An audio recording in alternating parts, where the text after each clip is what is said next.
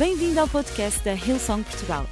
Para ficares a saber tudo sobre a nossa igreja, acede a hillsong.pt ou segue-nos através do Instagram ou Facebook. Podes também ver estas e outras pregações no formato vídeo em youtube.com.br hillsongportugal. Seja bem-vindo a casa.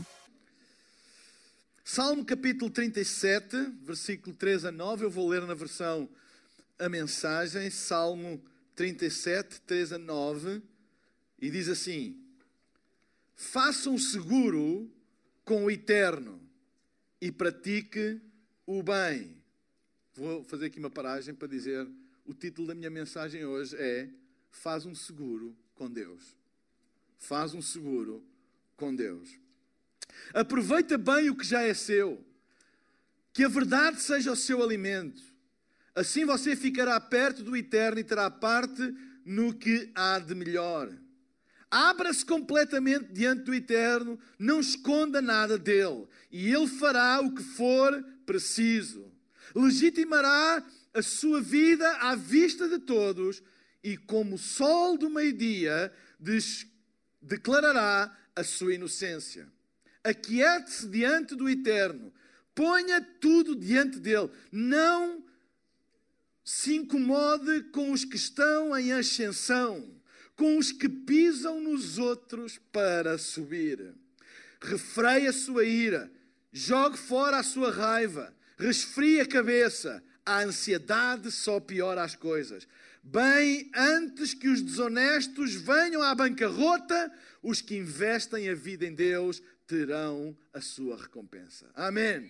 Até aqui a palavra de Deus. Sabem, quando nós fazemos um seguro de, de alguma coisa, o objetivo desse seguro é garantir, na medida do possível, que uh, aquilo ao qual nós estamos a fazer um seguro vai estar protegido. É, no fundo, uma proteção contra as imprevisibilidades da vida.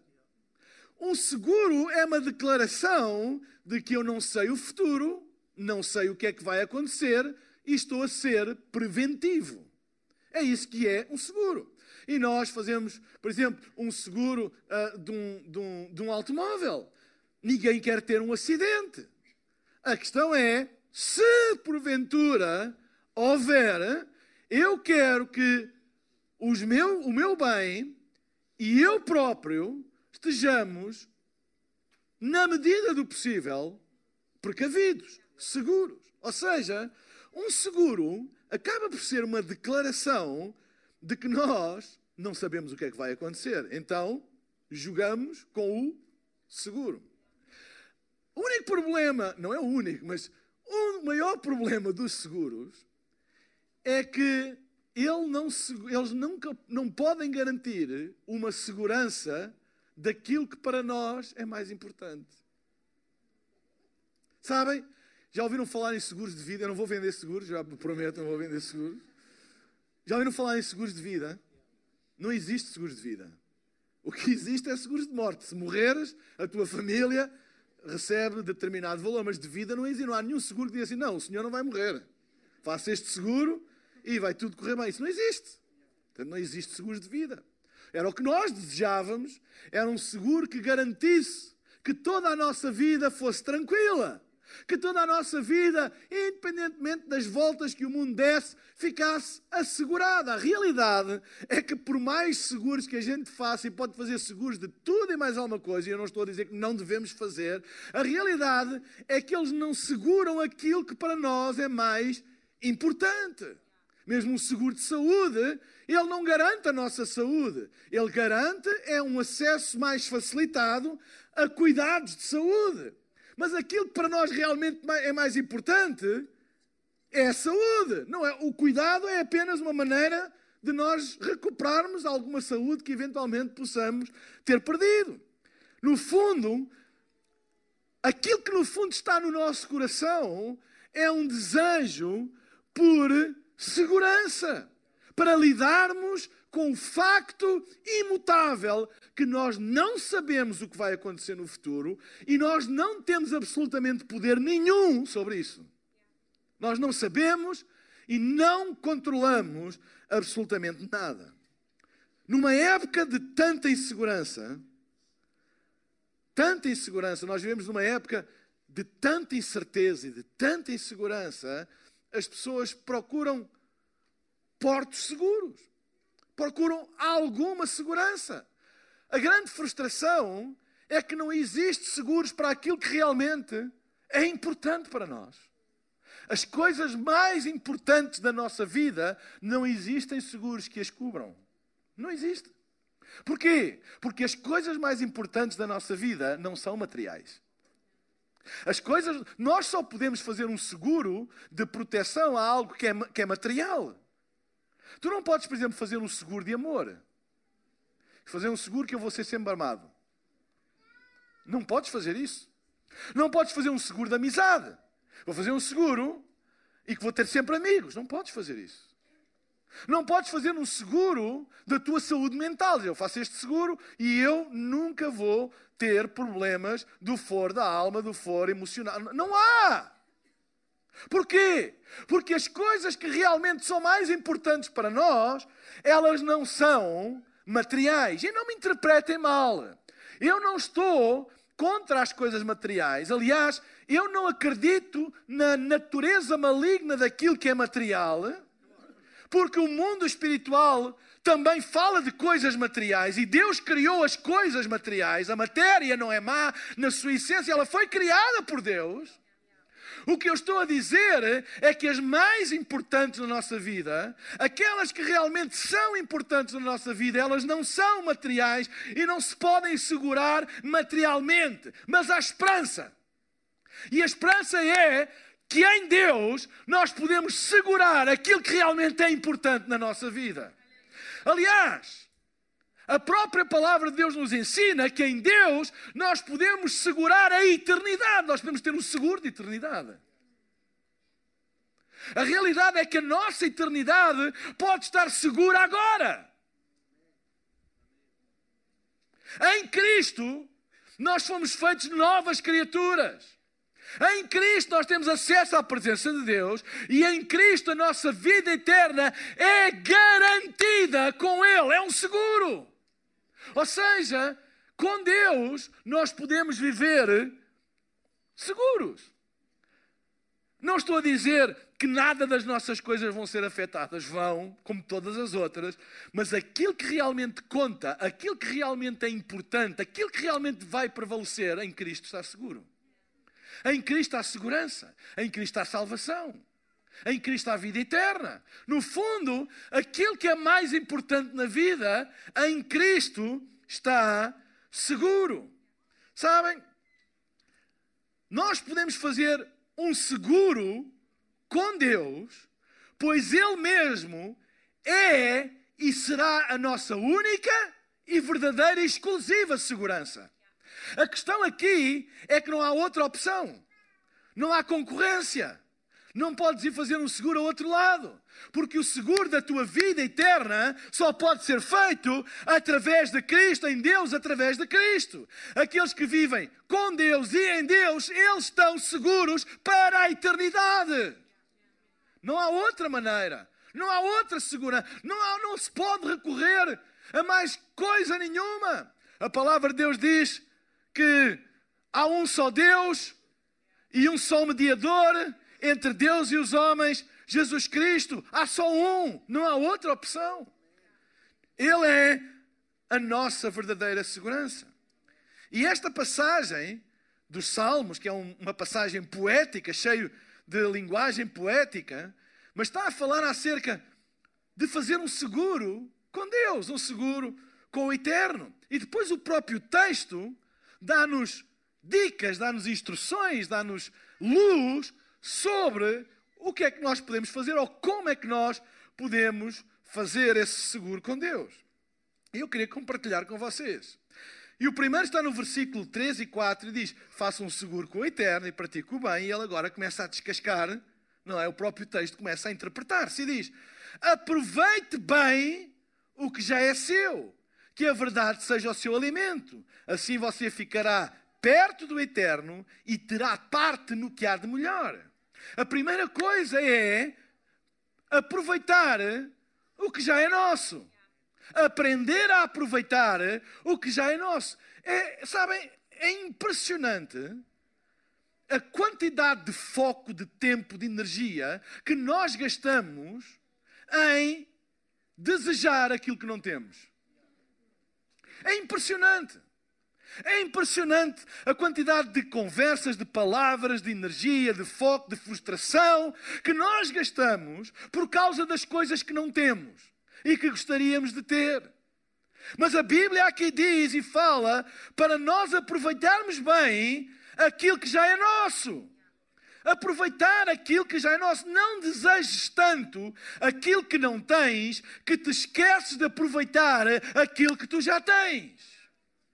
Às vezes andamos tão ocupados, tão focados, a gastar tanta energia, tanta preocupação com aquilo que ainda não temos. E eu tenho que ter um emprego novo, eu tenho que ter uma casa nova, eu tenho que ter um carro novo, eu tenho que ter isto, eu tenho que ter aquilo, eu gostava de ter isto, eu gostava de ter aquilo outro. E deixa-me dizer, não é mau tu gostares dessas coisas, não é mau tu desejares ter essas coisas, e nem é mau tu trabalhares para teres essas coisas, mas deixa-me dizer-te uma coisa.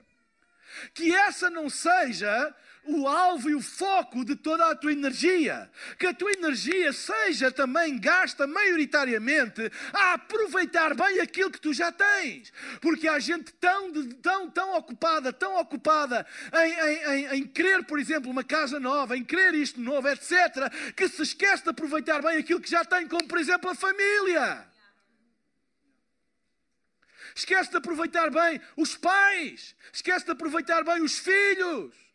Dá, aprenda a dar graças a Deus por aquilo que tu tens, porque tu não vais ter para sempre, mas é o mais importante. É tão triste às vezes nós só lamentarmos aquilo que é importante quando perdermos. Se tens os teus pais vivos, dá graças a Deus por isso. Usufrui disso, aproveita bem, não só a companhia, mas a sabedoria, o amor deles, aproveita bem. Isso não tem preço, tu não podes fazer um seguro disso, tu não podes comprar isso com dinheiro. Isso é alguma coisa que tu tens e que toda a gente tem e que na maior parte das vezes não aproveita. Às vezes estão tão ocupados para dar um futuro melhor à família que nem gozam a família. Os filhos crescem como estranhos para eles. Sabem? É isso que a palavra de Deus está a dizer. Esse é o maior seguro. Esse é o maior seguro que tu podes ter numa, sabem, numa época em que as pessoas correm para todo lado à procura daquilo que não têm. É tempo de nós ficarmos focados naquilo que Ele já nos deu. Dá valor ao que tens, dá valor à tua família, dá valor ao teu trabalho. Ai, pastor, mas eu desejava um trabalho novo. Eu desejava ganhar mais. Eu dese... Ótimo, não tem mal nenhum isso. Mas aproveita o que tens. Porque quando nem esse tiveres, ficarás bem pior. Aproveita. Gostavas de ganhar 10 mil, em vez de mil, ótimo. Gostavas de ganhar 5 mil em vez de 500? Ótimo, não tem mal nenhum nisso, não há nada de errado acerca disso. Mas usufrui daquilo que tu tens. Às vezes somos tão, sabem, tão focados no que não temos que nem usamos bem aquilo que nós temos. Nós não usufruímos, nós não gozamos das coisas que nós temos. E a Bíblia diz para nós aproveitar bem, aproveitarmos bem aquilo que já é nosso. Aproveita bem. Sabem, no reino de Deus há um princípio. Se tu não usas bem aquilo que tu já tens, aquilo que tu não tens e desejas pode ser a tua destruição. É por isso que a Bíblia diz que a prosperidade nas mãos do tolo é a sua destruição. Não é a prosperidade que é destruição, é a tolice. Entendem? É a tolice. Se eu não usar bem aquilo que eu tenho, e sabem, Deixem-me dizer uma coisa: a maioria de nós, nós temos aquilo que realmente é mais importante e que o dinheiro não compra. O dinheiro não pode comprar família. Não pode. O dinheiro não compra família. O dinheiro pode comprar companhia, mas família não compra. Não compra. O dinheiro não compra amigos. Pode compra em terceiros. Isso, quanto mais tiver, mais vais ter. Mas amigos não compra. Essas coisas que muitas vezes nós temos elas na nossa vida e passamos a correr e nem, nem as usamos, nem as aproveitamos. Nem as aproveitamos. Nem, e depois, quando perdemos, damos valor. Depois damos homenagens e, e, e, e grandes discursos sobre aquilo que tínhamos que perdemos. Aproveita agora. Aproveita enquanto tu tens. Aproveita enquanto estás. Aproveita enquanto estão na tua companhia. Aproveita bem. E é interessante que depois o salmista coloca a seguir uma frase que parece assim meio descabida ali. Diz: Aproveita bem o que já é seu e que a verdade seja o seu alimento. Que a verdade seja o seu alimento. O que é que a verdade tem a ver com aquilo que já é meu? Que é que a verdade tem a ver, sendo a verdade o meu alimento, o que é que isso tem a ver com aquilo que já é meu? Deixem-me dizer uma coisa. A verdade é o nosso alimento. Certo? A palavra de Deus é a verdade. Ela é o nosso alimento. E sabem uma coisa? Todos nós temos a palavra. Nem que seja no telemóvel. Todos nós temos a palavra. O problema é que, e agora pegando no início do versículo, nós não usamos aquilo que já é nosso. Ela está lá na prateleira, está lá na estante, ou está lá na app, mas a gente prefere ir ao Instagram, ou prefere ir ver a, a, a série da Netflix, blá, blá, blá. não tem mal, e que não tem mal nenhum. Não tem mal nenhum. E normalmente quando a gente vai ao Instagram, saímos de lá a desejar aquilo que não temos, porque a gente vê aquele ou aquela a passar férias naquele spot e que ele faz questão de mostrar a todo mundo que está numa ilha paradisíaca e o único objetivo é dizer inveja-me lá porque ninguém põe as suas misérias no Instagram, só põe os highlights e, e, faz, e às vezes a gente começa a acreditar que a vida das pessoas é aquilo. E saímos lá quando dizem, quem me dera, quem me dera, quem me dera, e, e, e, quem me dera. Ou a gente vê uma série, ou a gente vê a Netflix, vê, e a gente sai de lá frustrados e, e temos o alimento da palavra na estante que é tudo o que literalmente nós precisamos. E não usamos. E não usamos. E queixamos-nos. E não usamos. E o salmista diz: faz da verdade o teu alimento. O que, é, o que é que tu te alimentas todos os dias? Onde é que tu vais buscar inspiração para a tua vida todos os dias? Onde é que tu vais alimentar a tua vida para alimentar o teu futuro, para teres um plano para o teu futuro? É aonde? Aonde é que tu vais fazer isso? Não tem mal nenhum ver séries da Netflix, ver futebol, não tem mal nenhum ir ao Instagram, ter uma conta, não tem mal nenhum ir para a piscina e pôr uma foto, eu quero lá saber onde é que faz, que Deus te abençoe. Amém. Força! Mas ei, deixa-me dizer-te uma coisa. É isso que é vida. É isso que compra amor. É isso que compra autoestima. É, a tua autoestima está nisso. Quando um dia tu não tiveres, achas-te o maior miserável do mundo. Onde é que está o fundamento? Onde é que está aquilo que realmente te mantém? Quer estejas lá no píncaro, quer estejas no vale da sombra da morte, o que é que te mantém? É a palavra bendita de Deus, é a palavra poderosa de Deus, que é verdade em qualquer circunstância. E nós temos e nós temos, meus amigos. E a pergunta é: será que estamos a usufruir? Será que estamos a desejar tanta coisa e a pedir a Deus tanta coisa e Deus a dizer: tu, tu, tu tens ouro na tua prateleira, tu tens um baú cheio de pedras preciosas que pode mudar a tua vida, da vida daqueles que estão à tua volta, pode tornar uma pessoa uh, com uma influência muito maior, pode-te levar aonde tu nunca sonhaste. Tu tens isso na tua prateleira e tu vens orar a pedir porque viste no Instagram. o outro e aquele que também queres e que é injusto e que tu estás farto de trabalhar e nunca vais conseguir. E eu pus um baú de pedras preciosas na, na tua casa e tu desprezas isso.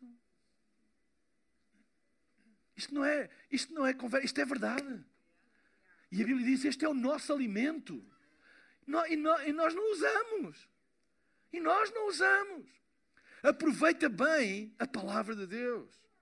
Porque quem tem a palavra tem tudo. Jesus é a palavra viva de Deus. Jesus é a palavra viva de Deus. Em Romanos, no capítulo 8, versículo 32, diz assim: Aquele que nem mesmo o seu próprio filho poupou, antes o entregou por todos nós, como não nos dará também com ele todas as coisas? É interessante. Como é que Deus não nos dará com Ele, com quem? Com Jesus, a palavra? Como é que Ele não nos dará todas as coisas? O problema é que as nossas orações e o nosso foco está tão nas coisas que nós esquecemos que temos a palavra viva conosco. É ao contrário. Quando nós percebemos que temos a palavra viva connosco, Ele dará todas as coisas que nós precisamos. Mas quando tu invertes e colocas as coisas acima da palavra, vivemos frustrados, vivemos ansiosos, vivemos indignados, vivemos com um senso de injustiça, vivemos com um senso de frustração, vivemos insatisfeitos a vida toda, porque nós invertermos a ordem das coisas. Ele deu-nos Jesus a palavra viva e com Ele todas as coisas. É preciso fazermos a inversão e dizer: Deus, perdoa-me eu tenho tudo aquilo que eu preciso. Eu não preciso mais do que está aqui. Porque se eu tiver isto, se eu estiver bem com isto, se eu estiver de acordo com isto, todas essas coisas, todas essas coisas, Ele nos vai dar com Jesus. Amém? A Bíblia depois termina dizendo no versículo, uh, logo a seguir, no versículo 4, diz assim: Assim ficarás perto do eterno e terás parte no que há de melhor. Como se não bastasse, ele explica. Se tu te lamentares da verdade, tu terás parte no que há de melhor. E o que é que há de melhor? Vamos lá ser honestos. Bem, saber que eu tenho a minha vida eterna garantida com Ele, não há nada melhor do que isso não temos medo da morte, não temos medo da eternidade. Está garantido. É como o apóstolo Paulo diz: quer, quer eu morra, quer eu viva, eu sou do Senhor. Está garantido. O que é que é mais importante? O que é que a palavra garante? Garante propósito para a minha vida. O que é que me adianta ter isto e ter aquilo e ser um infeliz? E vocês não acreditam que há gente que tem tudo aquilo que o comum dos mortais ambicionava, mas vivem vidas perfeitamente miseráveis e infelizes? Porque não têm o mais importante. Não têm. A Bíblia diz: ficarás perto do eterno, perto de Deus, e terás parte do que há melhor. E não há nada melhor do que estar perto dele. Quando eu estou perto dele, eu sei que eu estou seguro. Estou perto dele, estou seguro. O mundo pode dar uma volta de 180 graus, eu estou perto dele. As coisas à minha volta podem cair, mas eu estou perto dele. A incerteza pode começar a bater à porta de toda a gente, mas eu estou perto dele. A economia pode cair, mas eu estou perto dele. Uma pandemia pode vir, mas eu estou perto dele. Uma guerra pode estalar, mas eu estou perto dele. Eu estou perto dele. Eu estou perto. As vozes, as vozes e os profetas da desgraça podem vir, mas eu estou perto dele. E se eu estou perto dele, eu tenho tudo aquilo que eu preciso. Nós temos mais do que aquilo que nós pensamos que temos. Um dos maiores enganos do inimigo das nossas almas é fazer-nos pensar que aquilo que nós temos é insuficiente. É mentira. O que tu tens, que é Cristo, é suficiente para tudo aquilo que tu precisas. Tu podes não ter todas as coisas, mas tens aquele que governa sobre todas as coisas. Tu podes não saber o futuro, mas tens aquele que tem o futuro nas suas mãos. Em segundo lugar, no versículo 5 e 6, A segunda coisa é abrir a nossa vida diante de Deus. Diz assim: abram-se completamente diante do Eterno. Não esconda nada dele. E ele fará o que for preciso. Legitimará a sua vida à vista de todos e, como o sol do meio-dia, declarará a sua inocência. Abrir a nossa vida diante de Deus, não esconder nada diante dele. Traz tudo diante de Deus. Não escondas nada dele. E tu podes perguntar, mas isso é impossível. Como é que se pode esconder alguma coisa de Deus? É verdade, não se pode. Não se pode esconder nada de Deus. Então porquê é que ele diz para eu trazer tudo diante dele e não lhe esconder nada? Porquê é que Deus me diz para eu trazer diante dele e não lhe esconder nada quando eu não, quando eu mesmo que queira, não lhe consigo esconder nada? Sabem? Uma coisa é Deus, pela sua natureza, saber todas as coisas, e Ele sabe, é a sua natureza. Mas quando a Bíblia diz para tu te abrires completamente diante de Deus, Ele não está a falar da sua natureza.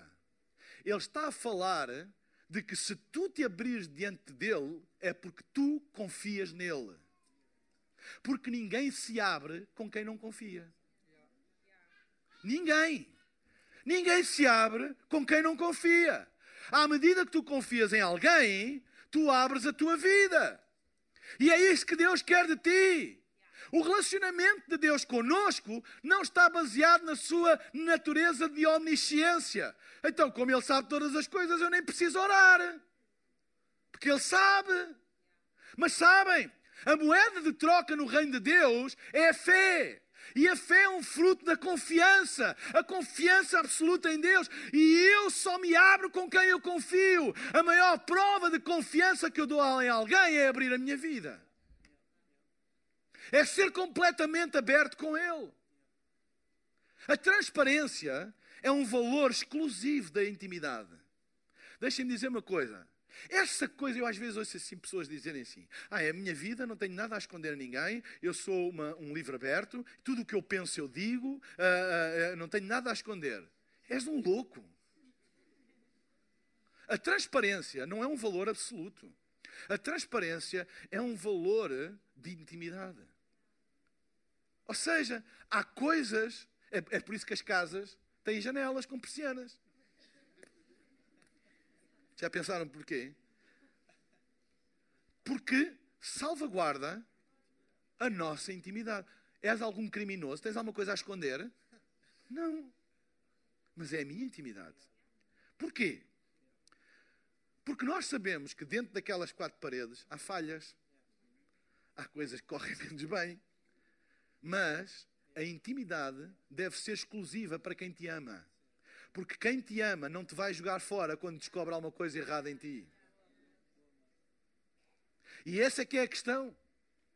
A questão é essa, é que eu com Deus eu posso me abrir à vontade, eu posso ser completamente transparente com Deus, porque eu sei que Ele nunca me vai jogar fora. Porque eu confio nele, eu confio no amor dele. Eu merecia ser jogado fora, eu merecia ser corrido de casa, mas eu sei que Ele me ama, eu sei pela Sua graça, eu posso ser completamente transparente diante dele. Porque ele não precisava da minha transparência para executar a justiça humana sobre mim. Ele sabe todas as coisas. Ele não precisava. Mas quando eu tenho uma demonstração de confiança em Deus e digo, eu abro a minha vida, eu não tenho nada a esconder. Eu confesso a Ele todas as coisas. Quando a Bíblia diz para nós confessarmos os nossos pecados diante dele, será que Ele não os conhece? Então, João, que Deus é xexé? Claro que Ele sabe. O que é que isso mostra? Mostra confiança. Eu confio. Deus, eu confesso os meus pecados. E a confissão é uma prova de que eu confio em Ti. Tu não me vais destruir. Sabem, um dos aspectos quando não há confiança, e isto é uma lição para a igreja, todos nós. A igreja deve ser um local onde as pessoas podem ser, um local de intimidade, onde as pessoas podem ter espaço para abrir e contar das suas coisas. Se eu exponho a intimidade de alguém publicamente, eu estou a usurpar essa bênção que é a intimidade na casa de Deus. Entendem o que eu estou a dizer? Entendem o que eu estou a dizer? Deve ser um lugar onde as pessoas têm. Porque se eu exponho, quando alguém fala comigo e se abre comigo, sabe o que é que vai acontecer a seguir? Esta pessoa nunca mais vai se abrir comigo. E os outros vão pensar assim: ok, se nós abrimos a nossa vida, toda a gente vai saber, então somos todos uma camada de hipócritas, andamos a fingir. Então a religião é um baile de máscaras. Toda a gente finge, porque ninguém confia em ninguém. E esta deve ser uma casa de confiança. Em que é o amor que nos move, não é a vingança nem a sede de justiça humana, é a sede de justiça divina. E a, sede, e a justiça divina é se alguém está em Cristo, é perdoado. Levar ao perdão, levar ao arrependimento, levar à mudança. Entendem o que eu estou a dizer? E é quando a Bíblia fala de nós abrirmos a nossa vida diante de Deus, é isso que Ele está a querer dizer-nos a nós todos. Eu sou de confiança. O meu amor com vocês não vai mudar. Abram a vossa vida, confiem em mim, contem até as coisas mais escondidas da vossa mente. Abram comigo. Abram comigo. E a Bíblia depois até é interessante. Em Filipenses, no capítulo 4, versículo 6, diz assim: Não estejais inquietos por coisa alguma, antes as vossas petições sejam em tudo conhecidas diante de Deus, pela oração e súplicas com ação de graças. Como é que as nossas petições sejam conhecidas diante de Deus? Será que Ele não as conhece antes de eu fazer? Claro que Ele sabe. Mas o que ele está a dizer é: expressa-me, confia em mim, fala comigo, experimenta tu por ti mesmo que eu sou de confiança, que eu te amo, que a minha graça é suficiente para ti, que eu dei a vida do meu filho por ti, tu és perdoado, tu estás justificado. Experimenta, abre a tua vida, mostra os teus podres e experimenta a minha graça. Se tu esconderes, vives na mentira. Embora ele sabe, mas tu não experimentas o poder da sua graça, o poder do seu perdão, o poder do seu amor. Quem esconde não, não experimenta. Mas quem abre, experimenta. Como Deus é bom, como Deus perdoa, como Deus restaura, como o arrependimento produz fruto. Amém? E depois diz: sejam em tudo conhecidas diante de Deus pela oração e súplicas com a ação de graças. Lá está. A oração não é um serviço de informação, não é o telejornal para Deus. Deus, vou-te contar as últimas. Fiz isto, e Deus, ai, cheio, pá. Não é. No reino de Deus, tu não abres portas em nada no reino de Deus com informação. Tu estás a falar com quem sabe todas as coisas. Não é informação, é confiança. Ele não quer ser informado porque ele já sabe. Ele quer é que tu confies nele. Tu podes falar com ele que ele não vai mudar, que ele não vai te deixar de amar, que ele não vai deixar de estender a sua mão. Então podes orar, ora, faz-me conhecer, confia em mim. Mas será, Deus, tu não sabes que eu tenho esta necessidade? Ele sabe, mas mostra que tu confias nele, porque a fé gera poder. A fé gera poder. A fé é a moeda de troca no reino de Deus. E se tu creres, isso vai gerar poder. É por isso que a oração tem poder. Não porque é informação diante de Deus, mas porque é o poder que é libertado pela fé, pela confiança, por saber que não merecendo mesmo assim, eu posso falar com Ele.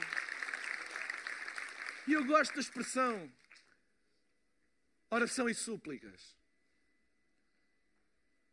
Sem querer fazer aqui um grande debate teológico, para mim não são a mesma coisa. Jesus ensinou-nos a orar, mas não nos ensinou a suplicar.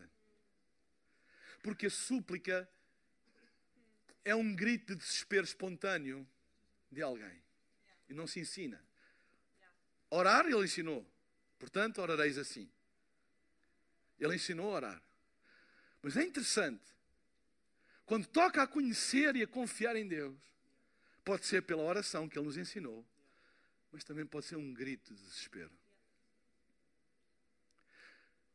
Se uma das minhas filhas estivesse a afogar e dissesse: Pai, ajuda-me! O que é que eu diria? Pede-se, faz favor. Isso são maneiras de estar a falar com o pai? Como é que é? Vai lá, como é que eu te ensinei? Acham? Será que isto quer dizer que eu não devo ensinar maneiras às minhas filhas? Claro. Mas aquela situação, eu quero lá saber das maneiras. Faz-me às vezes confusão pessoas dizem assim, pois, tu, Deus não te respondeu porque tu não oraste bem. Estavas aflito, mas tu tens que tu tens, tens que fazer assim, depois assim. Tu usaste uma oração de intercessão quando devias ter usado uma oração de não sei quê. Oraste uma oração de não sei, devias ter usado. É por isso é, é como se fosse só o guichê da, da repartição pública com o papel errado. Que a gente chega lá ao guichê e diz: olha, não é este o papel, tem que ir para a fila outra vez preencher outro. É o modelo 153 e não o modelo 86. Não sabia, pode-me ajudar? Não, vai buscar o papel e preencha. Há pessoas que tratam Deus e a, e a vida, a intimidade com Deus, como se fosse assim: olha, eu fiz a oração errada, enganei-me no formulário. Enganei-me no formulário e Deus não. Não. A oração ensina-se e devemos aprender. E tem disciplina. Claro que tem. Mas as súplicas. Deus não é indiferente aos clamores, às súplicas, que é o pedido de ajuda. Tu julgas que Ele não te ouve? Ouve. Tu julgas que ele fica indiferente? Não fica. Porque tu nunca vais suplicar para alguém que tu não esperes alguma ajuda. E quando alguém suplica a Deus, mesmo no meio de. pode ter muita incredulidade, mas naquela altura. É por isso que às vezes Deus responde a súplicas de gente que nunca acreditou nele. Sabem porquê? Porque naquela altura eles lembraram-se. E Deus é magnânimo, Deus é grande, Deus é Pai. E Ele responde. A única coisa que Ele quer é, não, essa coisa, ah, não, não vale a pena. Não vale a pena. Clama a Deus, suplica a Deus. Isso é um ato que tu confias em Deus. Terceiro lugar, temos que avançar rápido. Eu já não pregava aqui há muito tempo, dei-me um desconto, está bem? Eu depois compenso no domingo a seguir. Aquietai-vos diante de Deus. Olhem o que diz o versículo 7. Aquiete-se diante dele. Não é para ir embora, Inês. Eu sou generoso, mas não sou assim tanto. Aquiete-se diante do Eterno. Ponha tudo diante dele. Não se incomode com os que estão em ascensão, com os que pisam nos outros para subir. No mundo cheio de stress, viver uma vida sossegada é uma ilusão. É uma ilusão viver uma vida sossegada, é uma ilusão. Mas em Deus podemos viver uma vida com quietude no coração, mesmo no meio de uma sociedade acelerada, mesmo no meio de tanta, não é, de tanta mudança, no meio de tanta, sabem, tanta coisa a acontecer e que causa tanto stress. Nós podemos ter paz no coração. Aquieta-te diante de Deus, confia nele, traz tudo diante dele e aquieta-te diante de Deus. Aquieta-te diante de Deus. Não fiques inquieto. Aquieta-te diante de Deus. Confia nele. Deixa que Ele coloque paz no teu coração. Quando tudo parece estar a desmoronar, eu vou continuar. Tudo está-me a gritar, a dizer: amaldiçoa a Deus e morre, amaldiçoa a Deus e morre, ele falhou contigo, amaldiçoa a Deus e morre, mas não, não, não, eu vou continuar a confiar e ele vai me abençoar com paz. E a seu tempo, lembrem-se, a seu tempo, porque é interessante que o versículo depois diz o seguinte: diz assim, não te incomodes com os que estão em ascensão, com os que pisam nos outros para subir.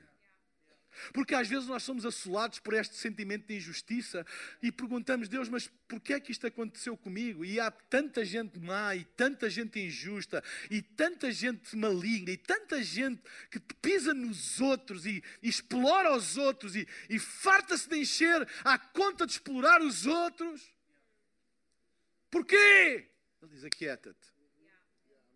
Aquieta-te. Tudo tem o seu tempo. Tudo tem o seu tempo. Aquieta-te, aquieta-te, confia nele. Aquieta-te. E eu sei que eu estou a dizer isto para o coração de alguém aqui nesta, nesta tarde. Aquieta-te. Aquieta-te. Ei, fica em paz, aquieta-te. Aguenta firme. Não invejes os ímpios. Não invejes aquilo que, aqueles que sobem à custa de pisar os outros, porque a seu tempo a justiça de Deus virá. Ele sempre, Ele é um Deus justo. Aquieta-te. A nossa paz não está nos resultados, a nossa paz está nele. Eu sei, eu sei que ele não me vai deixar ficar mal. Eu sei, eu sei que ele me vai ajudar. Eu não vou seguir o caminho dos eu não vou imitar essa gente. Eu vou manter-me firme nos princípios e nos valores que eu acredito, porque eu sei que Deus vai honrar isso. Aquieta-te. Paz no coração. Eu sei que às vezes é muito complicado nós olharmos para pessoas e ver injustiça e ver exploração e, e, e, e, pensar assim: como é que há tanta gente que está a perder e tanta gente a sofrer e pessoas a aproveitarem-se disso? Mas deixem dizer uma coisa: aquieta-te, aguenta firme, a seu tempo, todas as coisas são postas no lugar. Sempre. A vida e o tempo encarregar-se-á de dar razão a Deus. Sempre. Sempre.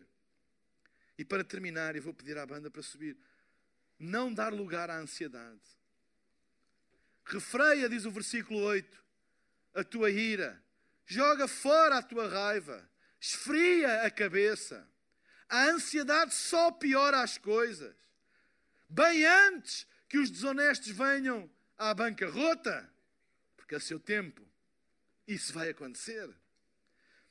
Os que investem a vida em Deus terão a sua recompensa. Amém? Sabem? A Bíblia diz para nós não andarmos ansiosos. E diz que a ansiedade, está aqui escrito, a ansiedade só piora as coisas. E é verdade. Até nas coisas simples. Uh, não sei se já aconteceu vocês estarem a entrar para alguma coisa, para um, um autocarro, para um, qualquer coisa, e têm um corredor estreito, e, e, têm, e, e, vão com uma mala, por exemplo, vão, vão, vão com a mala, e a mala abre-se o fecho, ou qualquer coisa, vocês têm que... Quando, e, e aquela pressão de gente atrás à nossa espera, ficamos ansiosos, as coisas não ficam mais difíceis de resolver. Porque se estivéssemos ali sozinhos, a gente resolvia aquilo na boa, como atar os sapatos. Se tivermos gente assim à espera e a gente está a incomodar e a gente até nem sabe já dar o nó e aquilo fica mal dado. Porquê? Porque a ansiedade não acrescenta nada. É como. Eu, eu não estou a dizer isto de ânimo leve porque eu sei o que é ansiedade. Não estou a dizer isto numa posição de superioridade. Atenção. Estou a dizer ombro a ombro com vocês. E estou-me a pôr aí nesse lugar também. O que é chegar à noite e, e estar tão ansioso que a gente não consegue dormir? Ele não consegue se focar no trabalho, ele não consegue descansar. Deixa-me fazer uma pergunta. Quantos de vocês passaram uma noite sem dormir por causa da ansiedade de alguma coisa, mas no outro dia as coisas estavam resolvidas? Zero.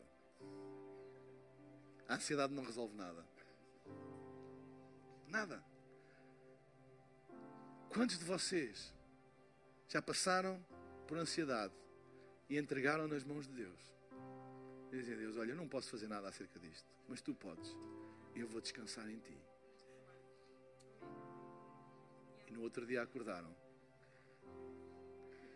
e descobriram que Deus trabalha durante a noite. Deus trabalha durante a noite para que tu possas ter uma noite descansada. Deus trabalha durante. Lembra-te disso. Quando te fores deitar, e os problemas te assoberbarem, lembra-te, eu vou entregar tudo a Deus, porque o meu Deus trabalha no turno da noite. E Ele vai me abençoar com sono, com descanso, e amanhã vai ser um novo dia. A ansiedade não acrescenta nada.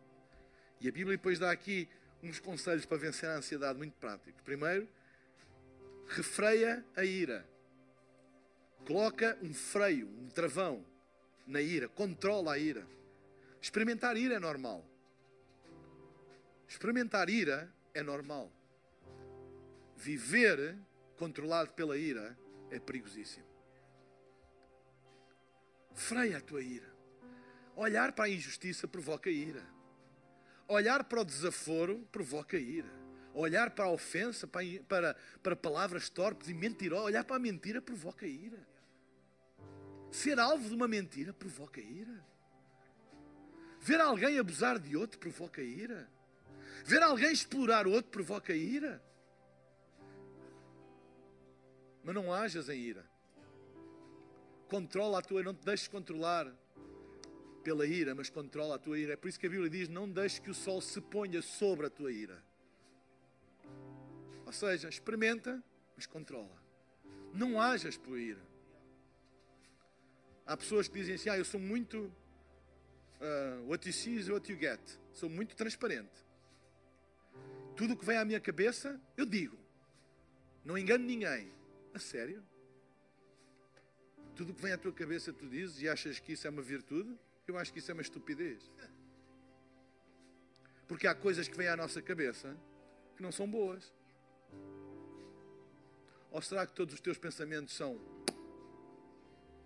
Não são. Há muitos que não são bons. Mas vêm. Não dizer o que se pensa pode ser um ato de sabedoria e de maturidade. Sabem porquê?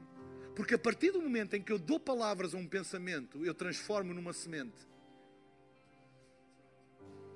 Transformo aquele pensamento, que era apenas um pensamento na minha mente, eu transformo numa semente que não apenas me afeta a mim, mas vai começar a afetar outras pessoas à minha volta. Eu às vezes posso olhar para alguém e pensar assim: este fulano é um nabo, é um, não vale nada. Eu confesso, eu já pensei isso montes de vezes. Mas se eu ponho palavras nisso, ah, ele está a ser honesto, está a ser. Não, não está. Ele está a ser imprudente. Porque ele está a transformar um pensamento numa semente que vai afetar a visão que ele tem daquela pessoa e vai afetar aquela pessoa. E depois já não há. Ah, eu não quis dizer aquilo. Já semeaste. Ah, eu arrependo do que disse. Conversa. Tu podes te arrepender do que pensas. E o arrependimento do teu pensamento é não dizeres, mas do que dizes. Já lançou, já estragou, já, já fez, já é uma semente. Lembra-te, sempre que tu associas uma palavra a um pensamento, tu transformas um pensamento numa semente irreversível. É por isso que a gente não deve dizer tudo o que pensa. A Bíblia diz logo a seguir: manda fora a raiva. A raiva é o sumo da ira. A temperança, a paciência, a longanimidade são frutos do Espírito. A, a raiva é fruto da ira. A ira exprimida, raiva. Só que o problema é que o fruto do Espírito alimenta-nos a nós e aos outros. A ira é veneno. Agora deixa-me dizer-te uma coisa: a ira é veneno para quem a experimenta. Não penses que a raiva é um veneno que vai afetar os outros. Não, a raiva vai te matar. A raiva é veneno para a alma, lança fora. A ira controla, a raiva lança fora. Não queiras ter nada a ver com a raiva. Aprenda a pôr um travão na ira que sentes, na raiva que te. Aprenda a controlar os teus instintos, aprenda a controlar os teus pensamentos. Quais são os pensamentos que eu vou dar-lhe uma palavra e transformá-la numa semente? E quais são os pensamentos que eu não lhe vou dar uma palavra e vou-os condenar à morte? Porque sempre que tu dás uma palavra um pensamento, tu estás a perpetuar o pensamento, estás a trazê-lo para o mundo natural e ele fica. Ele disse, ele disse, ele disse, está eterno. Aqui, se tu controlares aqui, resolveu, segue em frente. Tu não lhe destes capacidade de semente. Ele torna-se irrelevante. Mas a partir do momento em que tu juntas uma palavra, ele já não é mais irrelevante. Por isso, atenção àqueles super. Eu sou super transparente. Eu, a mim, toda a gente sabe o que eu penso. A mim, toda a gente sabe. Olha, ainda bem que a mim nem toda a gente sabe o que eu penso. Porque às vezes eu penso coisas erradas. Eu às vezes tenho primeiras impressões de pessoas que são erradas. Se eu juntar uma palavra, eu estou a lançar uma semente. Às vezes eu estou com alguém e penso assim: epá, que antipático. Ouve, que ganda morcão. Este, este é um artista daquele. E eu penso isso, minha, minha primeira impressão. Se eu dou uma palavra, eu lancei uma semente. E às tantas, há pessoas à minha volta que sem nunca terem visto aquela pessoa, já lhe estão a chamar Morcão e ele aí, porque eu lancei uma semente. Se é um pensamento meu e eu lido com ele, eu não lancei semente nenhuma. Vocês estão a entender o que eu estou a dizer? Então, essa coisa de eu dizer tudo o que eu penso, só há um lugar onde tu podes dizer tudo o que tu, o que tu pensas. Normalmente é o lugar onde as pessoas não dizem, que é na presença de Deus. Aí eu posso dizer, porque Ele sabe todas as coisas. As minhas palavras não vão ser sementes para Ele. E sabem o que é que eu, eu posso chegar à presença de Deus e dizer-lhe tudo. Faz-me lembrar Marta, a irmã de Lázaro, quando Jesus veio quatro dias depois do funeral. Marta e Maria mandam-lhe o um recado: teu amigo do coração, porque Lázaro era amigo de coração. Jesus era íntimo de Lázaro. Ele está gravemente doente, vem depressa. Jesus não veio. Jesus não, não aparece no funeral. Ele é enterrado. Ao fim de quatro dias, Jesus aparece. E Marta chegou-se ao pé dele e disse-lhe tudo. Tudo. O que ela lhe disse foi: Ok, agora, se tu tivesses chegado antes dele morrer, talvez o meu irmão não tivesse morrido. Tu nem ao funeral te dignaste a vir. Tu não foste capaz de fazer pelo teu amigo que tu chamaste amigo íntimo, aquilo que tu já fizeste até por estranhos e inimigos. E manifestou a indignação dela diante de Jesus. O que é que Jesus fez? Estás a falar com quem? Eu sou filho de Deus.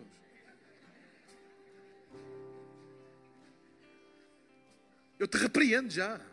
Para trás de mim, Satanás. Ouviu? Ouviu? Ele percebia a parte humana. Ele, olha, se há lugar onde tu podes desabafar as tuas coisas todas, não é? Olha, nem é com a tua mulher, nem com os teus filhos, porque eles às vezes precisam de ser protegidos das coisas que estão a envenenar a tua alma. Mas é em Deus. Porque Ele não vai ficar inseguro, ah, Ele já não me ama. Há pessoas, ah, eu não vou dizer isto dentro de Deus, porque eu amo o Senhor. É pá, diz-lhe. Ele é bem seguro, ele não é daqueles arrufos de namorados. Ah, ele já não me ama. Ah, já não me ama, então eu já não vou fazer nada por ti também. Isso é imaturidade, ele ouve. Só que deixa-me dizer-te uma coisa. Quando nós chegamos a Ele com a nossa ira e com a nossa raiva e com os nossos sentimentos de injustiça,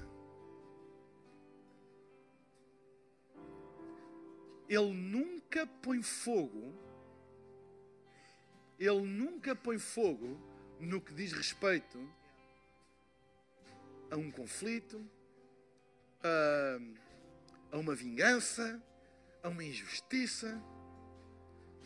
Eu às vezes já, já pensei, eu se fosse Deus às vezes, olha, eu se fosse Deus às vezes, mandava gente mais cedo para a eternidade. Assim, o que é que este anda aqui a fazer?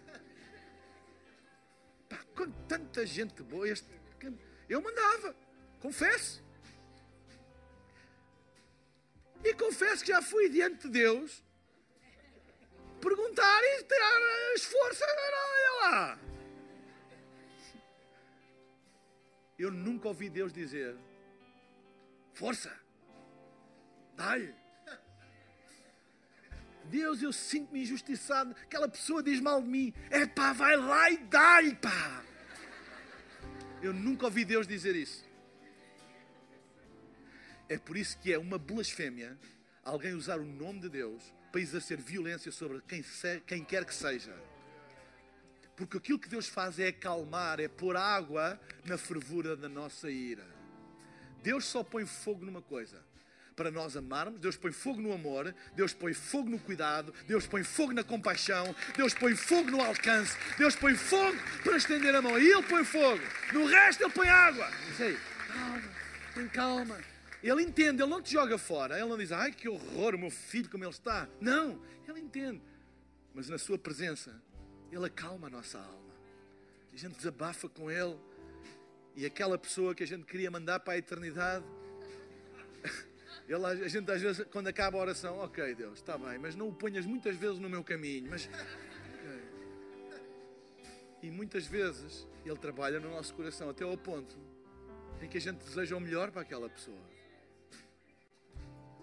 É assim que Ele faz. Então, se há lugar para tu teres os teus desabafos, faz com Ele. Porque se vais fazer, ah, eu faço, porque aquele amigo entende-me sempre. Eu sei o que é que tu queres dizer com isso. Um diz mata e o outro diz fola. Ah, eu, eu, eu e a minha família somos muito. Eu, eu conto tudo à mesa. É errado. Às vezes, eu, às vezes deixem-me ser honesto, às vezes há orações por filhos que eram evitados por menos veneno à mesa.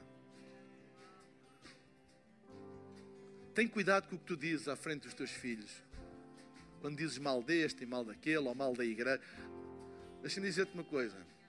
Todos nós temos razões de queixa de alguma coisa, algures em qualquer lado.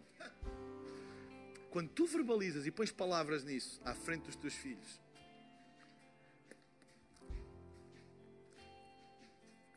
tu podes estar a semear ao contrário das orações que tu fazes.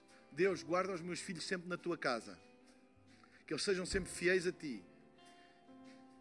E depois semeia as palavras de, que lhes cria.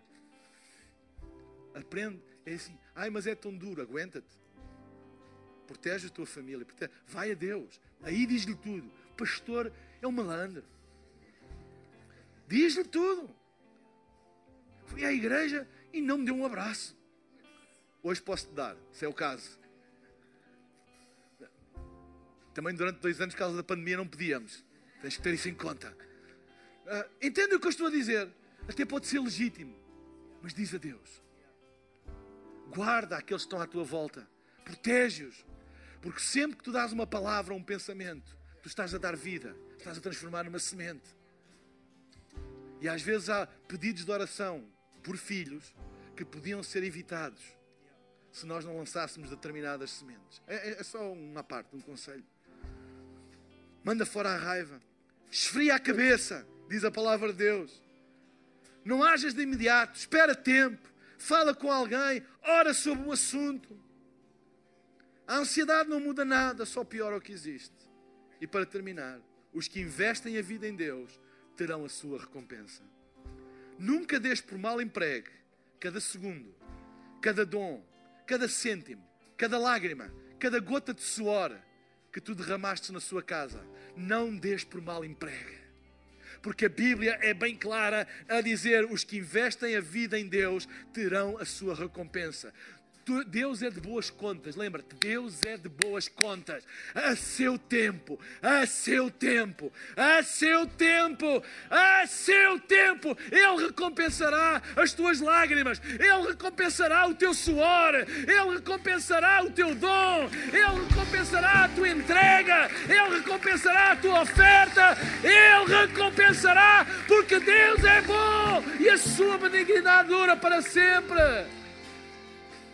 Entrega o teu caminho ao Senhor, confia nele e Ele tudo fará. Amém? Entrega o teu caminho ao Senhor, confia nele e Ele tudo fará. Amém? Eu sei que nós estamos a ser bombardeados. Ai, este ano vai ser o pior ano. Ai, a inflação. Ai, o preço de, dos combustíveis. Ai, o gás. Ai, o aquecimento. Ai, as compras, etc. Isso são tudo problemas reais que têm que ser enfrentados. Mas, deixa-me dar-te um conselho. Entrega o teu caminho ao Senhor. Confia nele e Ele tudo fará. Ele vai encontrar encontrar um caminho, Ele vai te dar um rumo, porque Ele cuida de nós. Vamos ficar de pé. Será que podemos dar um grande aplauso e louvar a Deus durante um minuto? Vá lá, vamos louvar a Deus durante um minuto. Vamos cantar e louvar a Deus.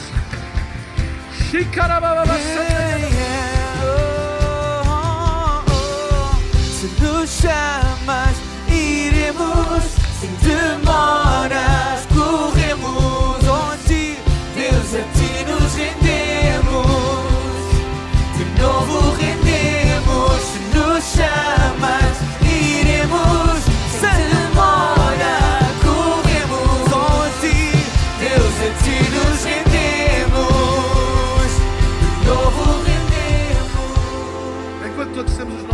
fechados, E não há movimento na sala agora durante uns minutos, porque eu quero fazer um apelo, um convite, um desafio a todas as pessoas que estão aqui e que nunca tomaram a decisão de dar a sua vida a Jesus. Eu não estou a falar apenas em acreditar na existência de Deus. Eu não estou a falar de religião. Eu não estou a falar apenas de frequentar igrejas, são tudo coisas boas. Eu estou a falar da decisão de darem a sua vida a Jesus, de fazer Jesus o seu Senhor e Salvador.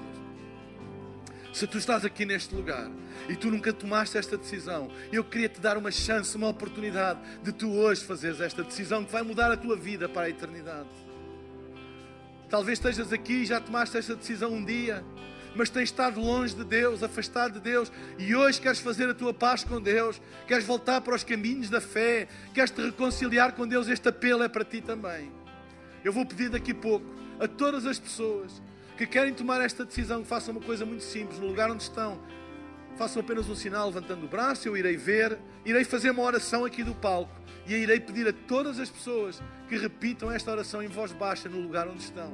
Porque a Bíblia diz que se tu creres no teu coração e confessares com a tua boca, se tu deres, transformares a tua fé em sementes através da tua oração, tu serás salvo. É o que a Bíblia diz.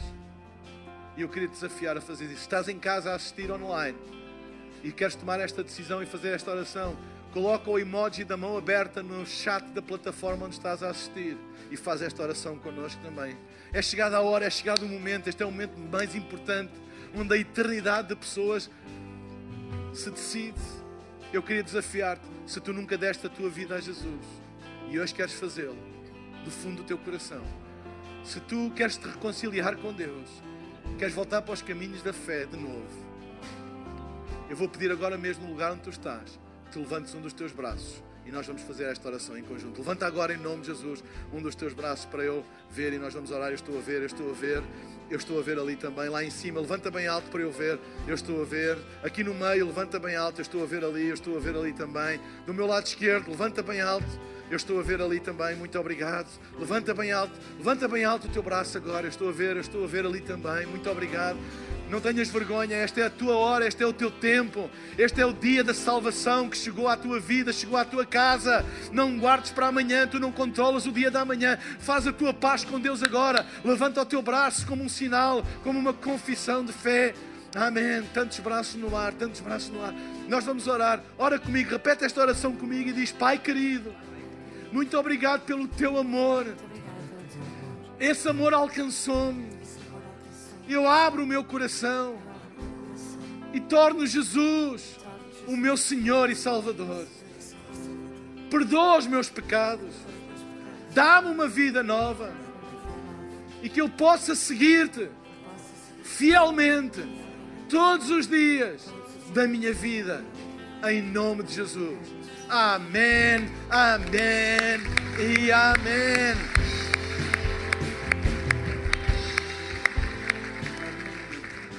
Esperamos que a mensagem de hoje te tenha inspirado e encorajado.